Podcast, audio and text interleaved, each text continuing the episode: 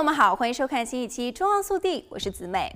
二零二三年一月一日起，美国共有二十三个州宣布提高最低工资，时薪涨幅从密歇根的零点五美元到内布拉斯加的一点二五美元不等，约有八百四十万美国人受益。美国现有二十个州采行联邦七点二五美元基本工资标准，而三十个州和华盛顿特区则高于联邦规定。二零二二年九月，美国劳工部发布命令，从二零二三年一月一日起执行联邦合同的承包商需支付。付给工人每小时十六点二美元的最低工资，这远远高出了联邦规定。该法案由总统拜登于二零二一年四月份签署。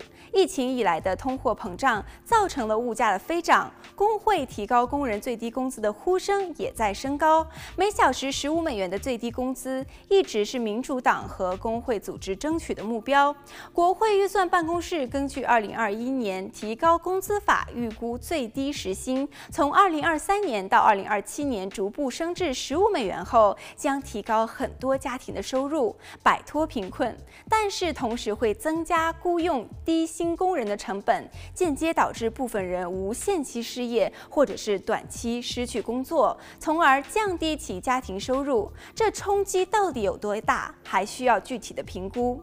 商业团体认为，过高的最低工资会促使企业解雇工人，以降低。低成本，当然这也会影响新人入行。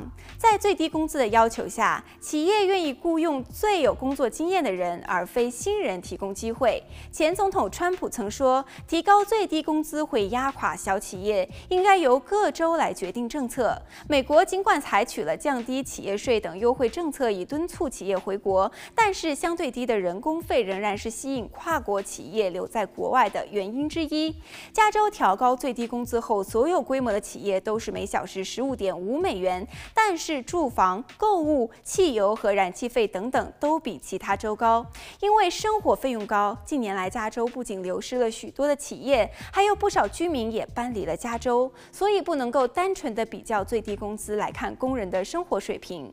另外，企业也会提高商品或服务的价格来抵消成本。比如在加州修车，你会看到人工费和更换器件的费用几乎相。相同，还有比外州高的州汽油税、销售税和收入税等等。